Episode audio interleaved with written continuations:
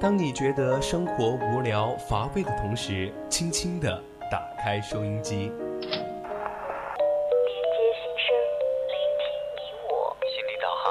为您导航。让匆匆赶路的人生停下来，在成长心路中歇口气，品味另一种人生。让被生活紧绷的脸在小常识中松弛一下，露出久违的笑容。岁月里变得干涸的心田，在这里，在这里接受一滴滴情感的甘露。这里是心情驿站，你我的心灵避风港。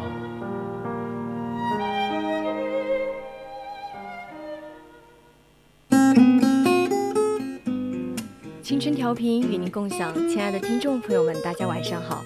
您现在收听到的是四川宜宾学院校园之声 VOC 广播电台。栏目更改的时间，现在这里是每周周二晚上的二十一点至二十二点，为您送上的节目《心情驿站》。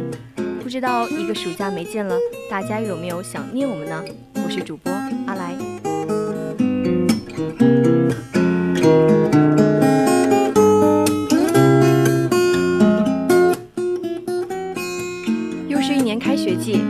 校园里新鲜又稚嫩的脸庞，其实很想对师弟师妹们说：好好珍惜当下的生活吧，要做一个合格的人。慢慢会开始感到负担，开始顽强的爱着生活，爱着世界。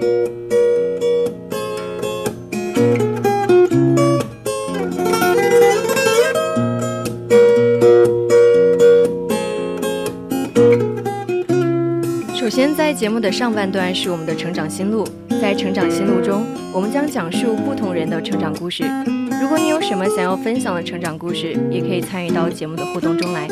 新浪微博 @VOC 广播电台，关注微信公众号，搜索“青春调频”，找到并且关注我们。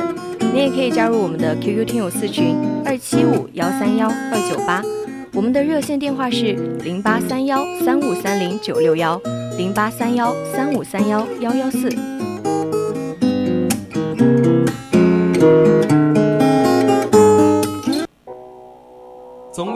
感动，不经意的围绕在你身边；总有一种声音呼唤你疲倦的心灵。感动来自心情故事，声音来自成长心路。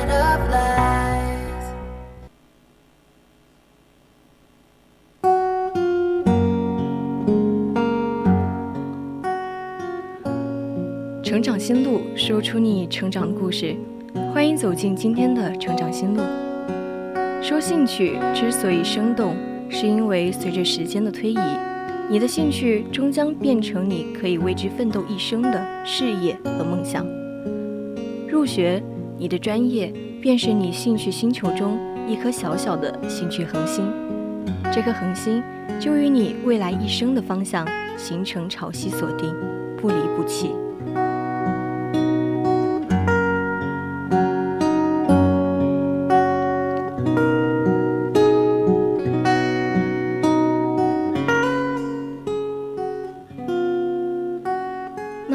来，主播就给大家分享一篇来自微信公众号的文章，《致零零后如何奔赴你的兴趣星球》。近三十年的发展，特别像是互联网行业的发展，太快了，快得甩下了一批又一批的人。大部分的八零后在现在这个时代基本已经定型，九零后就又有不同。十年前还在玩跳绳、小霸王、悠悠球。十年后，区块链、人工智能、大数据已经成了我们的主战场。就像是上半场追求数量的百分之十的 GDP，下半场就变成了百分之六点五的重质量 GDP。而零零后呢？我感觉零零后是幸运的，他们已经再不会经历我们那个时代了。他们可，他们可以坐看云卷云舒。至少不会像我们现在有如此大的落差。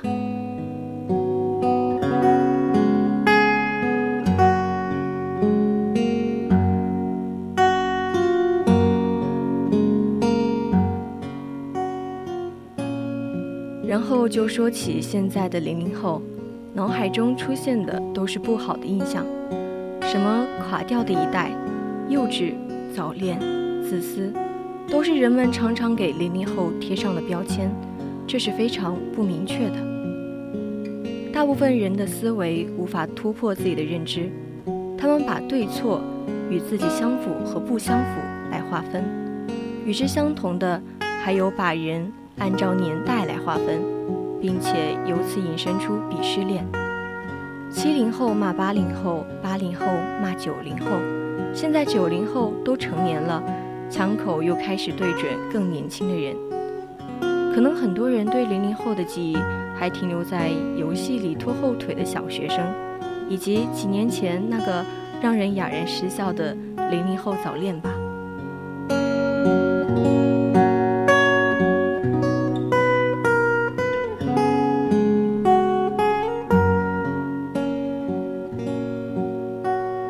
他们还没有意识到，现在最大的一批零零后已经成年了，并且这些成长于互联网。飞速发展时代的互联网原住民，心智成熟的速度只会比我们想象中的更快。不可否认，很多零零后还在上小学、初中，都是小孩子，对于好坏没有一个很好的概念。他们对于网络上的不健康的文章和观点，并没有一个很好的自制能力，甚至去模仿学习。但这并不代表全部，一部分后生。中考已经考完，他们拼搏向上，努力实现自己的目标，希望在未来有更多的零零后能够为了自己的前程和目标努力奋进。也希望今年高考的高三学子加油！如果你必须走高考这条路，那就坚持下去。这世界太大了，还有太多东西需要你未来去探索呢。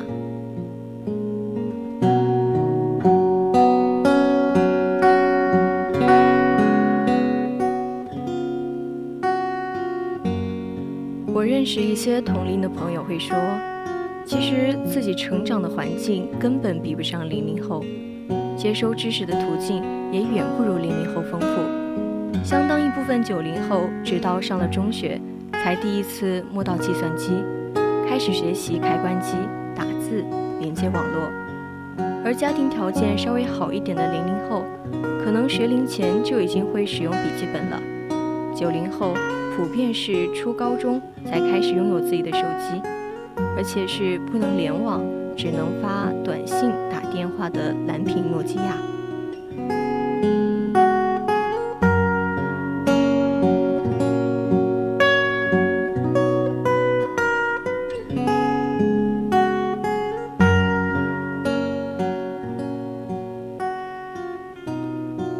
再去小学门口看看，拿着智能手机。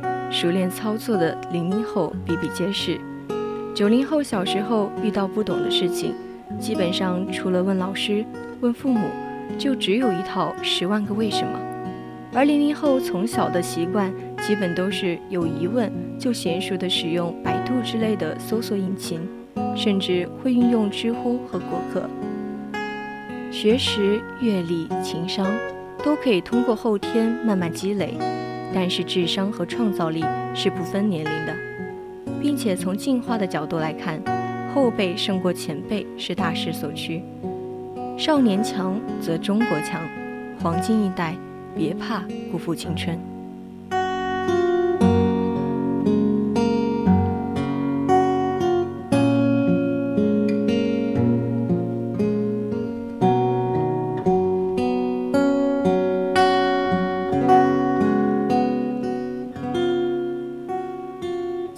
会听到有学生问老师：“我不知道我的兴趣是什么，我害怕梦想终将变成空想，怎么办？”甚至于我不知道以后的就业走向。每每听到刚刚步入大学的大一萌新犯这样的迷糊，我就会告诉他们：“别急，梦想是兴趣使然，梦想更是一个一个脚小脚丫积累出的坦途。”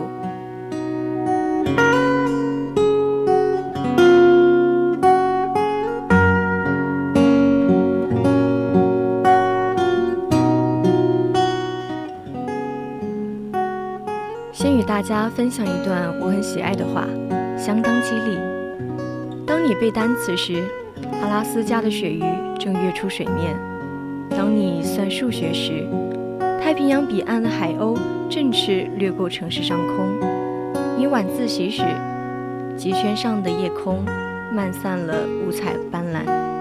但是少年，你别着急，在你为自己的未来踏踏实实的努力时，那些你感觉从来不会看到的景色，那些你觉得终身不会遇到的人，正一步一步地向你走来。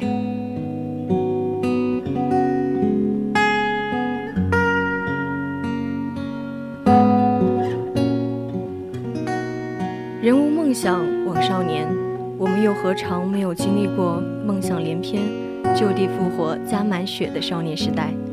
我的梦想曾经是走出湘大，走出湖南，走出外面更广阔的世界。男儿立志成出乡关，学不成名誓不还。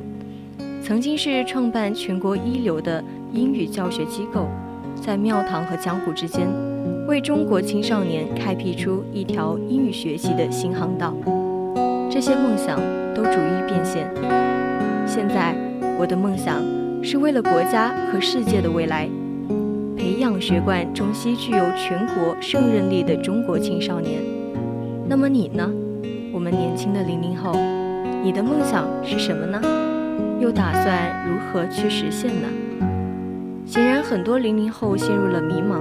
他们急切切地问我：“老师，我没什么兴趣而言，也不知道该怎样去找到它，就想着倘若四年毕业后只要有公司录用，我就直接去上岗。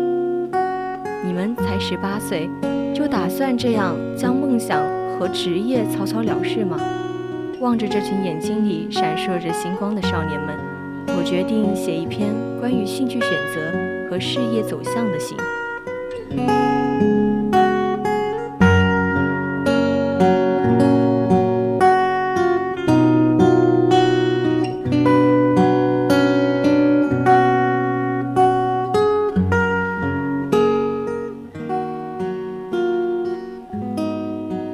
先要回答的一个问题是：你的兴趣是什么？这个问题既空泛、空洞，又具体生动。说兴趣之所以宽泛。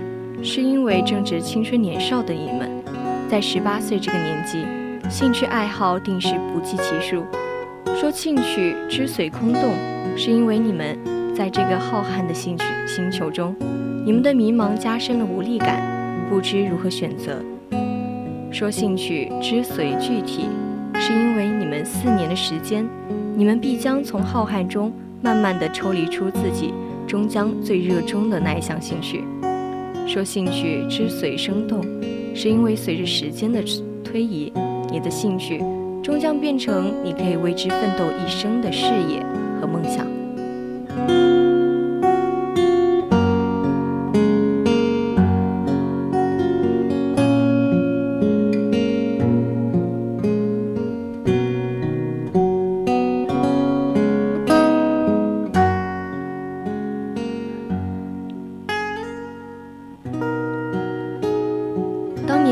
大学数学科学学院副院长柳斌，一九八零年考到北大，一九九零年博士毕业，之后就一直留在北大做老师。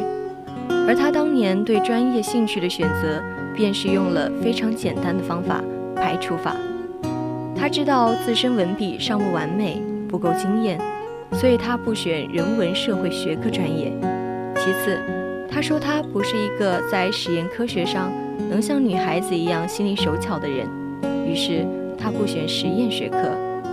最后，他发现自己不是一个在实际能力方面能颇有建树的人，于是，于是他排除了化学这类自然学科。如此一来，他的专业兴趣能往哪个方向发展呢？他发现他只能选择数学，加之他发现学习数学不算辛苦，于是。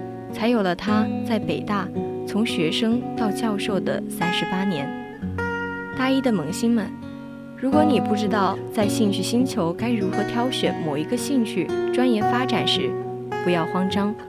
请记得，你的兴趣一定是一道选择题，解题钥匙是排除法。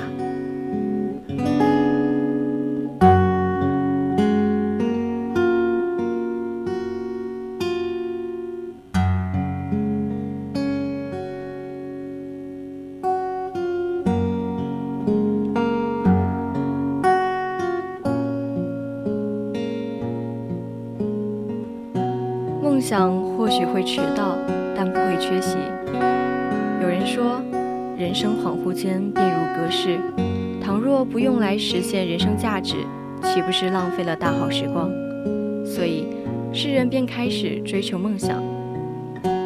还记得你们小时候用稚嫩的童音说着：“我以后要当一名人民警察，扬善惩恶；我以后要做一名医生，救死扶伤。”诸此之类的宣言，无一不代表着每一个你，在人生最初的阶段，那个纯真炙热的愿望，它或许意味着你内心深处的那个真我，即我们常说的初心。后来，你们慢慢长大了，步入了小学、初中、高中。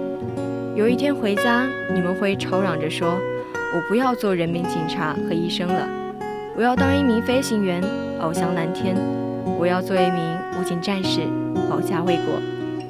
诸此之类的宣言，无一不代表着随着成长阶段的变化，你的梦想也在随之变换。所以，你要记得，伴随着成长，让梦想生根发芽，并不断拓展自己的素养和技能。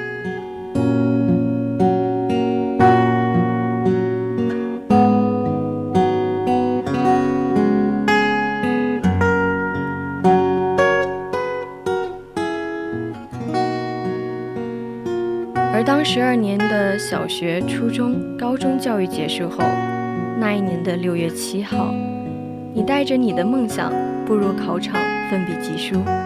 那一年的六月九号，高考的最后一门学科考完，你走出考场，长舒一口气，望向窗外的蓝天，憧憬着一个月后填报大学专业志愿。你此时选择的专业，构筑了你梦想的基石。而你的兴趣，便是让这块基石愈加坚实的加固剂。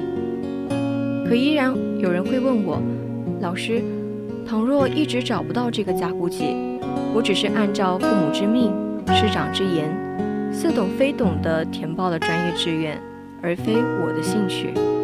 我的兴趣是动漫、手绘、电竞、爬山等等，我怎么会有动力为之奋斗呢？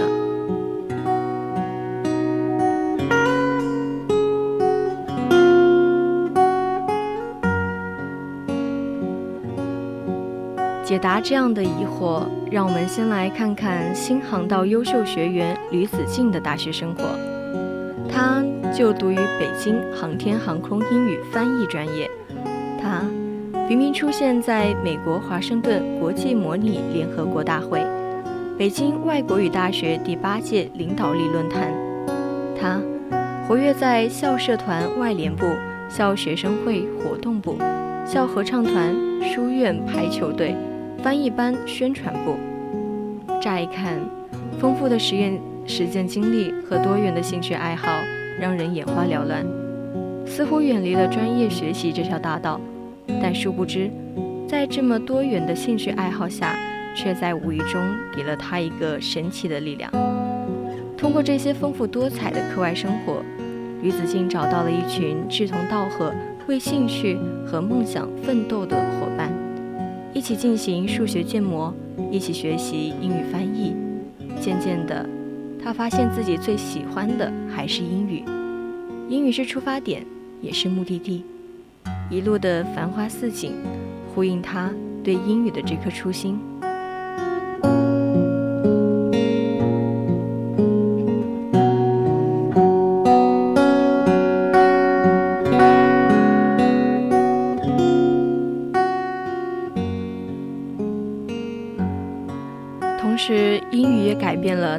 生轨迹。英语是一个对外交流的工具，在学习英语的同时，不可避免的要和老外交通。但由于性格的原因，对外交流对于他来说起初是具有挑战性的。发展兴趣爱好，帮助他克服了对外交流时的自信心不足的难关。他开始愿意参加学校的出国项目，他的身影在国际大会的舞台上频频出现。于子敬的专业是英语翻译，兴趣和专业就这样融合一体，并进一步的激发了他出国攻读英语教育专业，学成后在英语教育这一方面有所作为的事业规划。所以。如果作为萌新的你在林林总总的社团面前有些选择困难症，不知何去何从时，那么请向吕子敬取经。多彩的社团、严谨的学生会、高水准的交流大会，一定会是你不错的选择。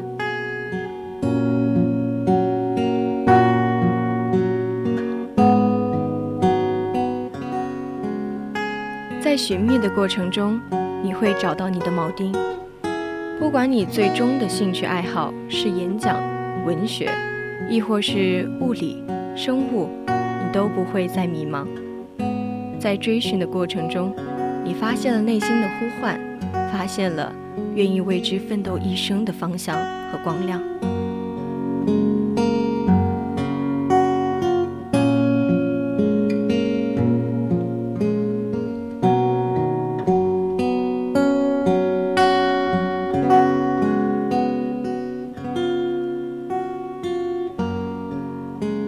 身边的榜样呢是王力宏的校友。这个男孩从小到大受到音乐的熏陶，讲起音乐，双眸便会闪闪发光。他也是从内心深处将音乐视作自己愿意为之奋斗一生的事业，梦想得到奥斯卡最佳作曲奖。但要将兴趣爱好变成事业，不是一件容易的事情。李庚的父母。最初对他的选择音乐保持的保留态度，为他选择的专业是计算机。但李庚兜兜转转之后，还是发现自己对音乐作曲情有独钟，于是偷偷申请了伯克利音乐学院。当他将 offer 拿到父母面前时，父母的欣喜激动难以言表，再也无法拒绝他在这条道路上飞奔。王力宏和李庚以他们的坚定，让兴趣无法成为事业这样的成见不攻自破。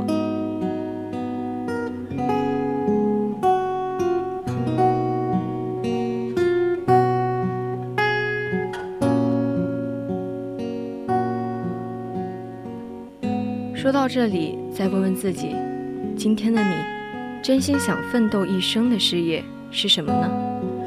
音乐事业、医药？亦或是航天，不得而知。我只能这样看着你们，笑着，就像看着一群轻灵的小鱼儿跃出海面，奔向浩浩荡荡的大洋。二零一八年的开学季已经到了，意味着我们的零零后正式攻克高校校园。我们这一代曾经徜徉、满怀梦想的星球，如今被你们占领。亲爱的零零后。愿你珍视这一代代人以青春守护过的城池，也愿你们以兴趣牵引梦想，以梦想构建未来，绘出属于你们的美妙画卷。唯以真心将热爱细心呵护，以梦为马的斑斓途径，便会在那希望的转角处不期而遇。